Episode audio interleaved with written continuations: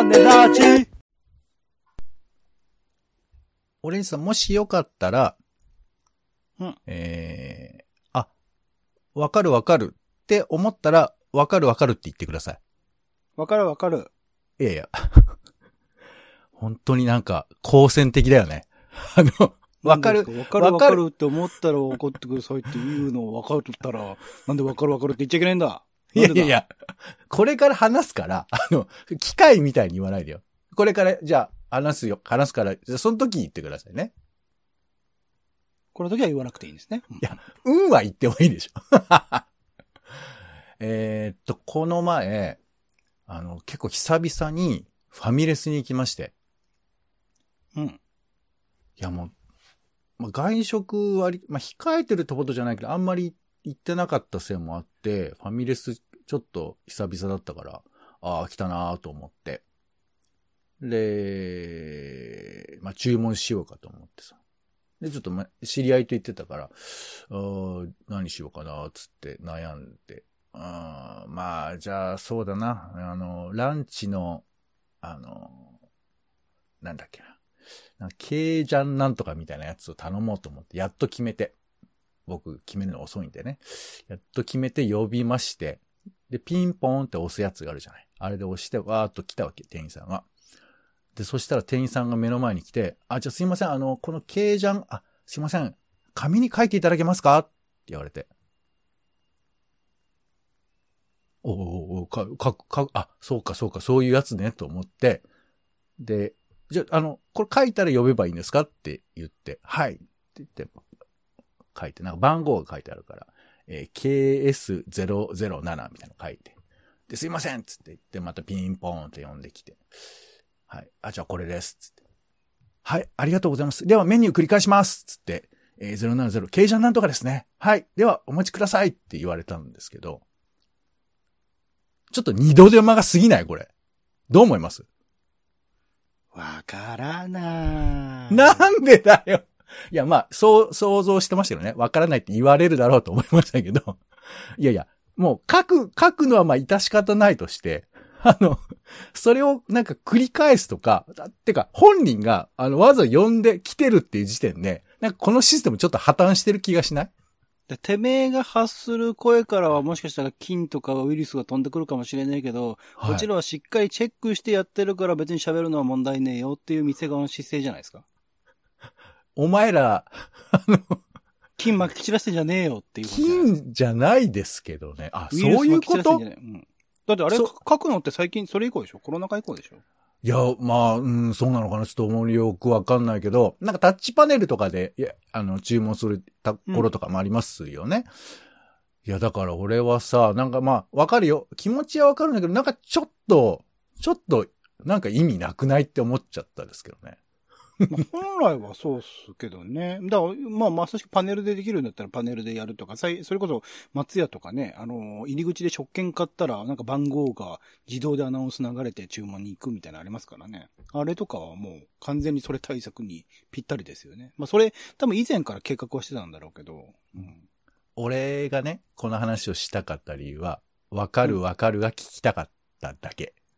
うん。わからない。なんでわかんないの？今回、今回残念ながらわかるわかるじゃなかったですね。うん。俺さ、結構ハードル高いと思うんだよね。オレンジ氏の、わかるわかる。いや、でも結構ニッチなとこ、いや、だって僕序盤からもうわかるわかる出してましたから、そういう意味では、結それ緩かったんですけど、な今回ちょっとね。あ はあ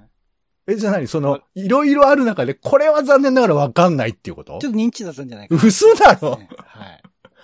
えーえ、でもちょっと、イラ、イラっていうかさ、二度手間だなって思わない？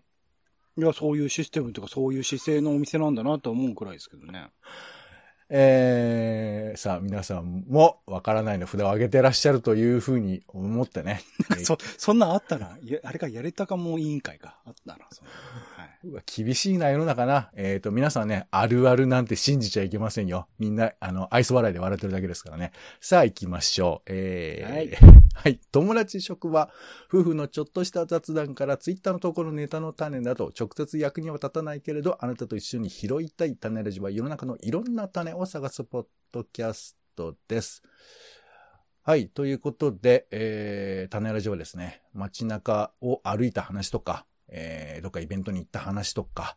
えー、テレビ見た話とか、えー、そういうところから、えー、種を拾っておる番組でございます。わかるわかる。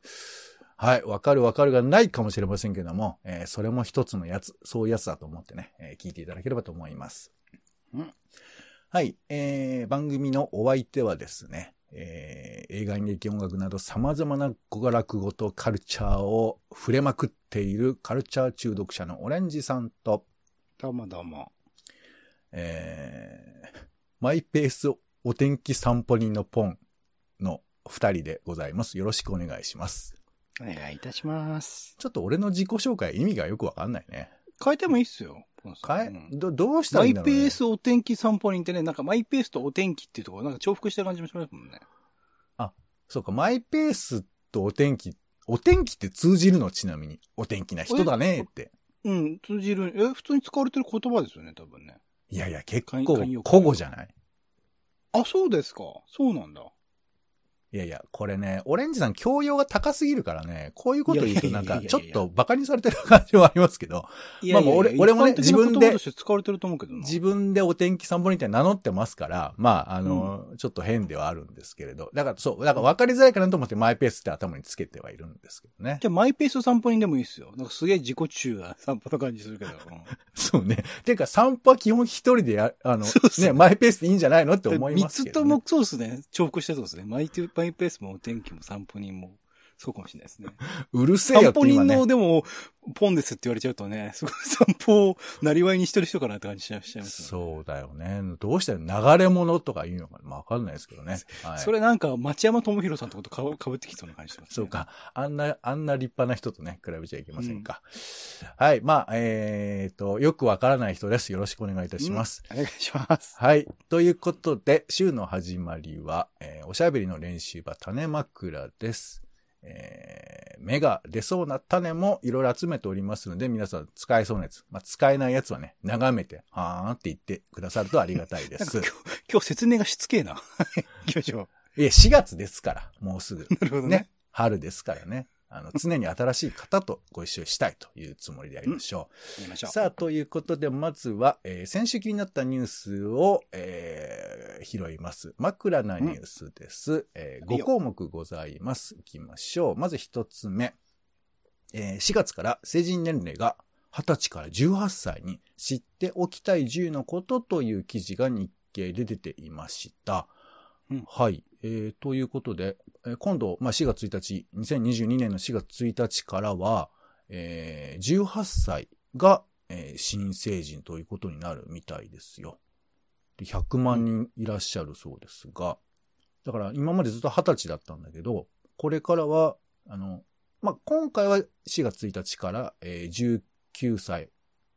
18歳の人は成人になって、で、今後は18歳の人は誕生日になったら成人になるみたいですよ。うーん。まあ、あの、世界的には18歳で成人というのが割と一般的だということもあって、こうなったみたいですけどね。で、他にもいろいろ、えー、4月からパワハラ防止法が、なんか、えー、で、できたりとか、女性活躍推進法が改正されたりだとか、いろいろと変更があるみたいなので、その辺をチェックされてもいいのかなというふうに思います。なんか影響あることあります？どうですかね。直接的にっていうのはあまり身近ではないかな。うん、そうね。まあまあ、だから社会全体が変わっていくっていう、まあ。まあ、さ、先々そのね、インボイスとかの話になってくるとかなり自分自身ことになってくると思うんですね、ね、企業なんかもね、結構影響あるみたいですけどね。うん、そして二つ目です。えー、映画ユリーカ監督の青山真司さんが亡くなったということで、57歳だったということですね。うん、ねはい。まあ、各メディアで取り上げられてましたけど、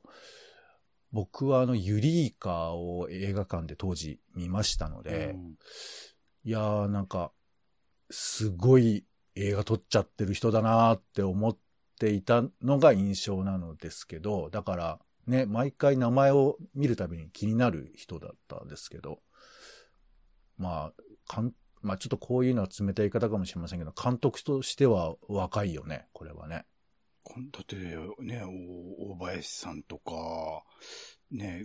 おな、お亡くなりになる直前まで作られて、まあ、な青山さんも最新、あの、新作があったらしいというか、動き出してはいたっていうところではあるので、そこも含めてうん、すごく残念だなと思うし、で、前作のやつ、最新作去年かな、一昨年かな公開したんですけど、その前、7, 7年ぐらい空いてるんですよ、時期が。うんだからもしかしたらその当時からなんか闘病してたとかいろいろご事情があったのかなとかいろいろ勘ぐってしまいましたけどねん。ちょっとまあ、ほんと最近の大山さんの作品ほとんど見れてないっていうのが残念ではあるかな。うん。まあ、まあね、ちょっと、あの、我々としては映画を見るぐらいなことしかできませんけども、はい。ちょっと残念なニュースではありました。じゃあ、そして、えーっと、こんなニュースがありました。エチオピア政府無期限の人道的休戦を宣言ということで、僕知らなかったんですけど、エチオピアは今ね、なんかあの、まあ、内戦というべきなんですかね、戦争状態みたいになっていて、えーこれ2020年の11月からずっと、あの、お行われていて、戦闘が。うん。で、現地では集団レイプや虐殺なども行われていたという証言もあるということで、うーん、で、まあ、一方的にということですが、まあちょっとなんか、これはこれでどうなんだっていうふうな話もあるのかもしれませんけども、まあ、ただもうエチオピアでね、そういう状況があるんだなっていうことは、ちょっと知りたいなと思うし、まあこれ AFP 通信のニュースですけど、僕もちょっともうちょっとね、詳しく知りたいなというふうに思ってます。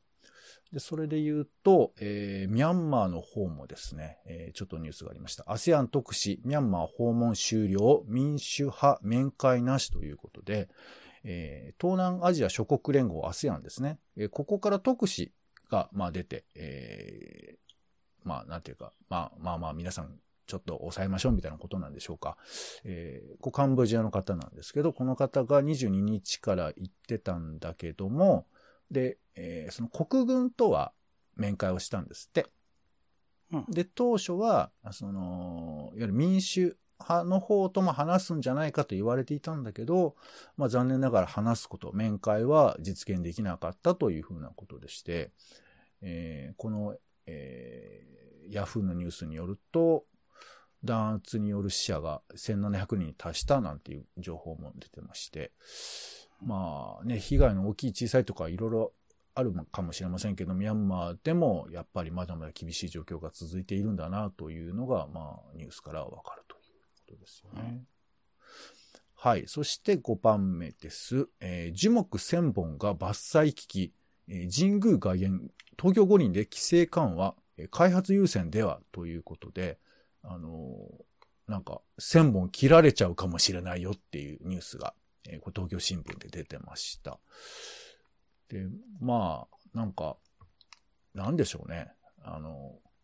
まあ知らないうちにいろんなことが進んでいく系の話で、まあ無論これも細かく見ていかないと単純にいい悪いじゃないと思うんですけど、やっぱああいう木って一本ね、作るのに何十年、何百年とかかったりするわけじゃないですか。うんだから開発っていうね、まあた、これだけ聞いてもちょっとしっくりこないところもあるし、いや、お前そんなところいつも行くわけじゃねえじゃねえかみたいな話とか言われたらちょっとグーも言えないんですけど、まあでもできたら、まあ開発って、ね、人が住まない投資価値のある建物を建てるだけみたいなことはちょっと減らしてもいいのかななんて、個人的には思ったりしますけどね。そもそもにおいてまあ、今の時代において開発しなきゃいけないわけがないというか、開発したところでなんか日本の経済とか東京の経済が上向きになるっていうわけでもないと思うんで、なんかうんい意味ねえよなと思っちゃいますけどね。まあでもね、だからそこを真正面に考えるべきなんだよね。なんかその思想的に、えー建設しない方がいいとかししたいみたいな、多分不動産とかさ、ディベロッパーとかはやっぱ建てなきゃ始まらないってのもあるじゃない？うんうん。ね、その、そこにまつわる工事の人とかもそうだと思うし、だからそういうことをちゃんと数字で計算したときに、いや、全然、あの、不要ですよね、とか、他のことで大体できますよねって話になったらいいなとは思うんだけど、なかなかこういうのって情報開示されないままに進むことが多いかなと思いますけどね。むしろこういう、こう、木とか昔ながらの街並みみたいなものをいかに残すかっていう方向に僕は日本の生き残りの方向、最近、まあ、高野秀之さんっていうね、ノンフィクションライターの方が記事、日経かなかなんかで出してましたけど、なん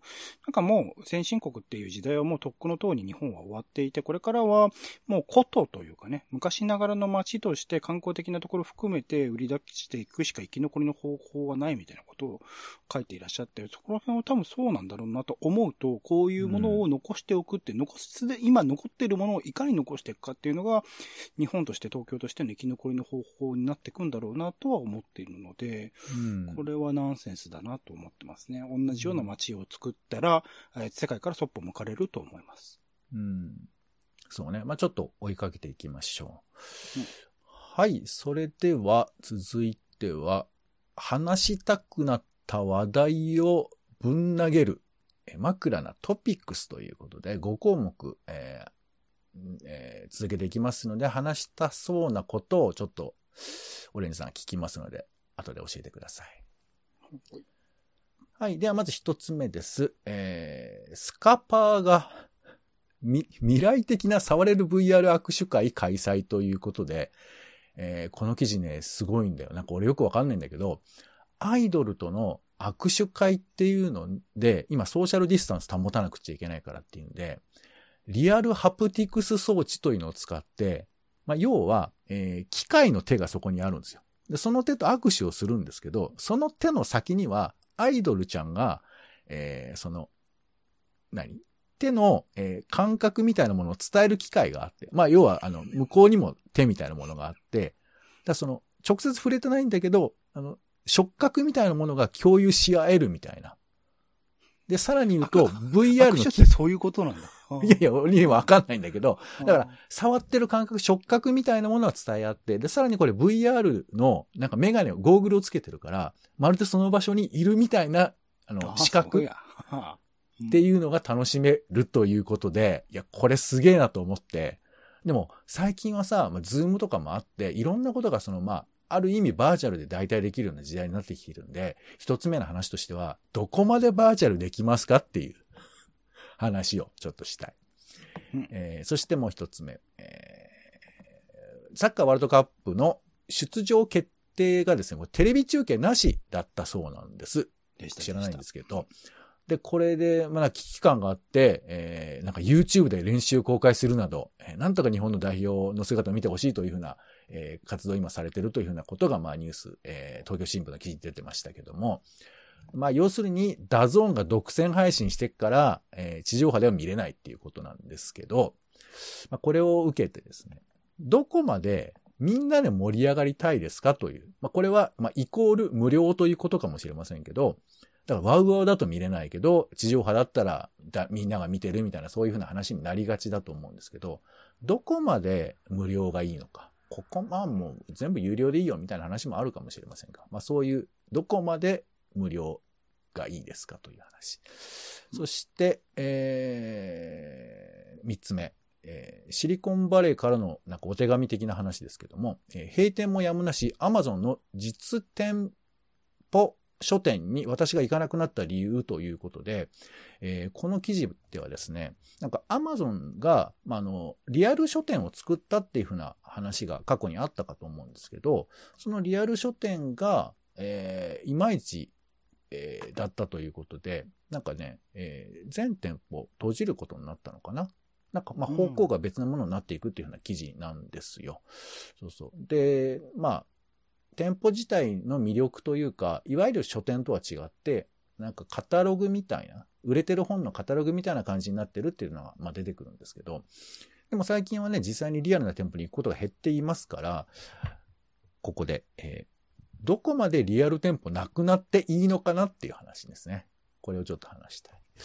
そして4つ目です。えー、女性だけ制服の銀行文化廃止の流れ、それでも残る壁とはということで、えーまあ、銀行のね、えー、女性公認さんは制服のイメージが割と強いかと思いますけど、あの、別にそれに決めてないところもあるらしいんですけど、やっぱりあの、女性が制服を着てるパターンは多くて、で、まあ、こういうふうなことが、まあ、え多様化とか、えージェンダーバランスだとか、そういうふうな話の中で、まあ、変えていった方がいいんじゃないかっていうふうな話があるんだけれども、なんかね、ちょっと私服でも、カビなものとか着てると、クレームがついたりするらしいんですよ。この記事によると。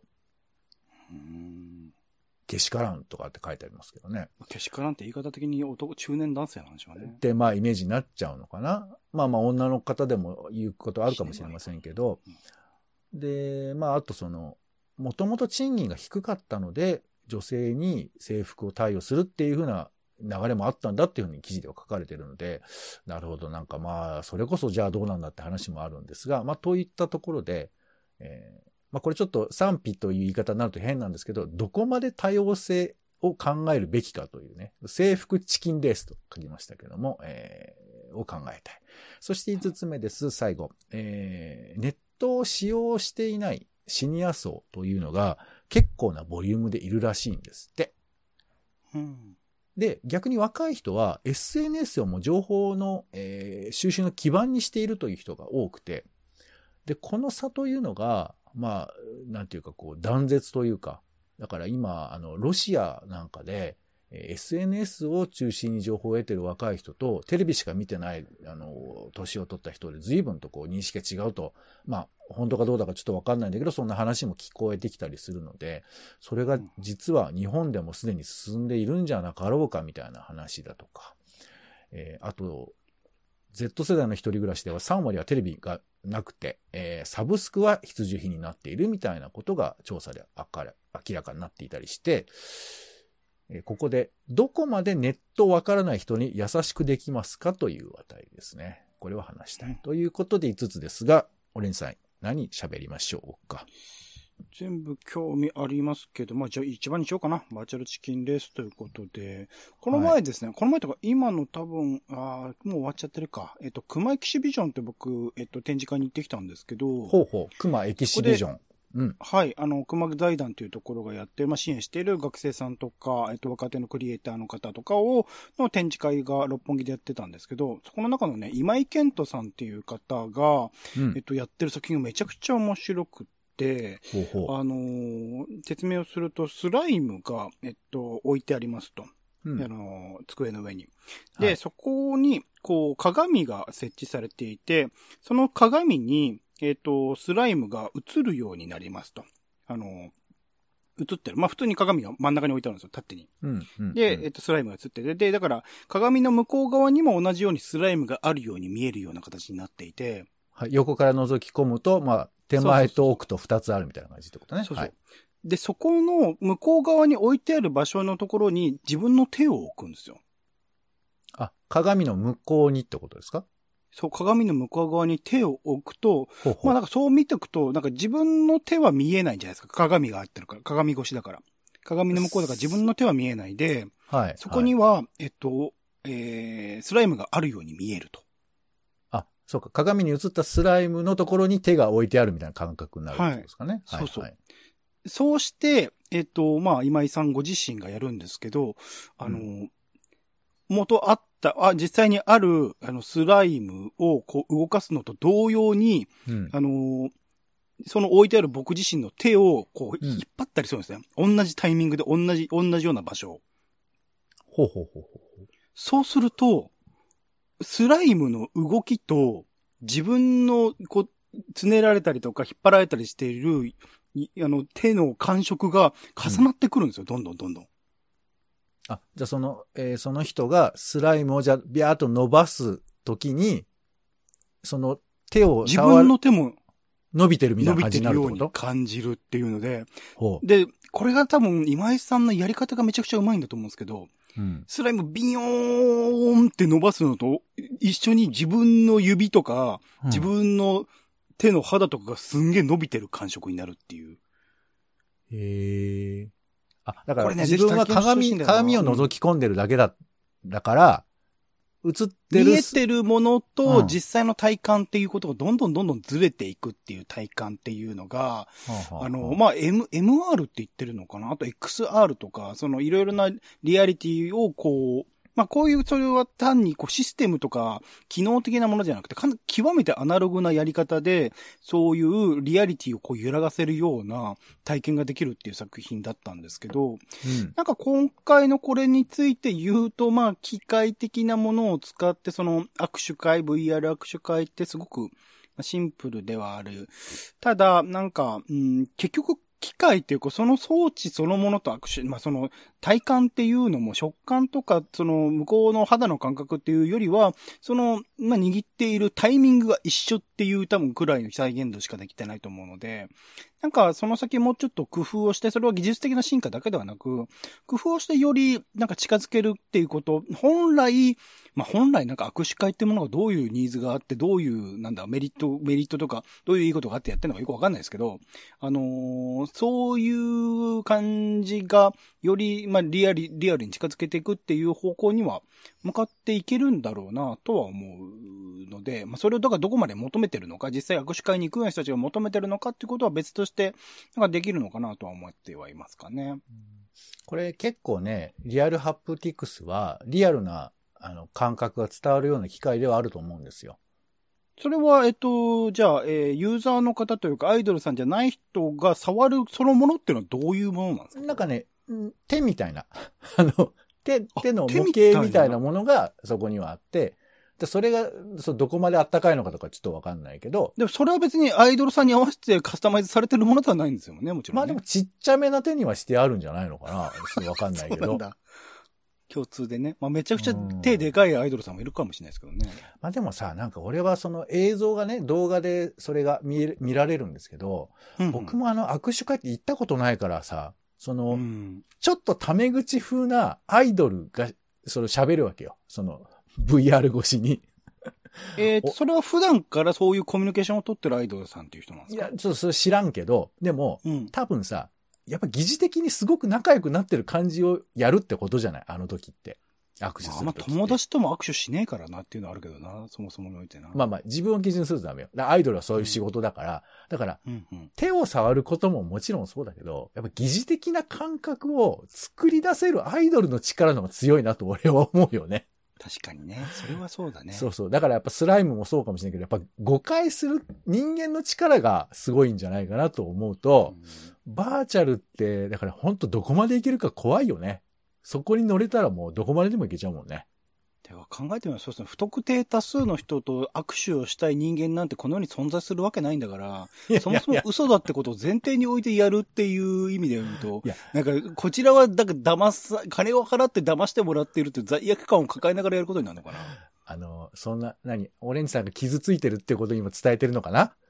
なんか、いや、わかんないなと思ってきて、だよりなんか今話しててわかんなくなってきました。VR の、そういうバーチャルで握手をするっていうことの、うん、問題を今思いましたね。はい。えーちょっと根深そうなので、またいつか話しましょう。はい、ありがとうございました。はい。では最後に今週の予定を先取りする枕な予定です。はい。3月27日は、えーアメリカのアカデミー賞の授賞式です。これまだ結果、こ収録時点わかんないですよね。多分、そうですね。うんはい。どうなるでしょうか。日本時間の3月28日の朝ですね。あ、午前中ですね。ね。はい。はい。えー世界演劇の日でもあるそうですよ。3月28日月曜日は、えースリーマイル島の日ということで、1979年、えーアメリカ、ペンシルバニア州のスリーマイル島原発で炉心溶解事故が発生した。これが世界初の原発事故だそうですね。それから、えーチベットの、なんかね、自治区でこれ、あの、解放記念日っていう風にしてあるんですけど、これなんかどういう意味かなと思ってちょっと調べてみたら、あの、やっぱ中国っていうのは、チベットをずっと攻め込んでるというか、侵攻していて、まあ、まあ、言い方悪く言えば虐殺みたいなこともやっているようなんですね。でうんこの、えー日、えー3月28日の1959年なんですけど、中華人民共和国政府がチベット政府の廃止を宣言して、で、えーダライラマたちがここから逃げて、えーまあ、遠隔の政府を作るみたいなところがこの日なんですけど、中国的にはこれお祝いの日みたいにしているんですよ。うんなので、チベット的には、これは、まあちょっと違和感とか許せんというふうなことなんですけども、なんかここだけ見ると、ちょっといろんなことを考えてしまうので、まあ、例えばチベットのことも、えー考えてもいいのかななんて思ったりはしますね。はい。そして3月29日です。えーサッカーワールドカップ、カタール大会、えーアジア最終予選。これ大事な日なんですか？いや、もう終わ終わりましたよ。あ、終わったの？あ、これはじゃあはい。勝ったんで、もうあと消化試合です。あ、そういうことなじゃあまあ、負けない方がいい、方がいいよね。まあ、一応、か、負けちゃうと、あの、1位とか2位とかっていう予選であるので、そこら辺はありますけど、まあ、新しい選手使ってほしいですね。うんわかりました。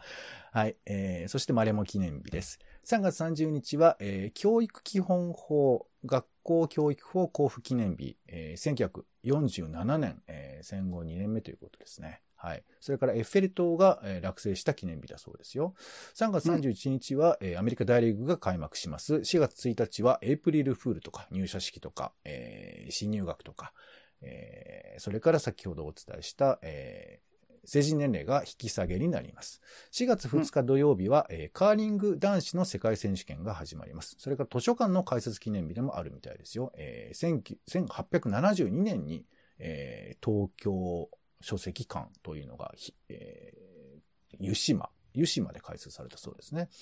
そして4月3日日曜日です。えーコスタリカ大統領選挙とか、えーセルビア議会選挙とか、ハンガリー総選挙とか、えーそれからアメリカのグラミー賞の授賞式などもあるみたいですね。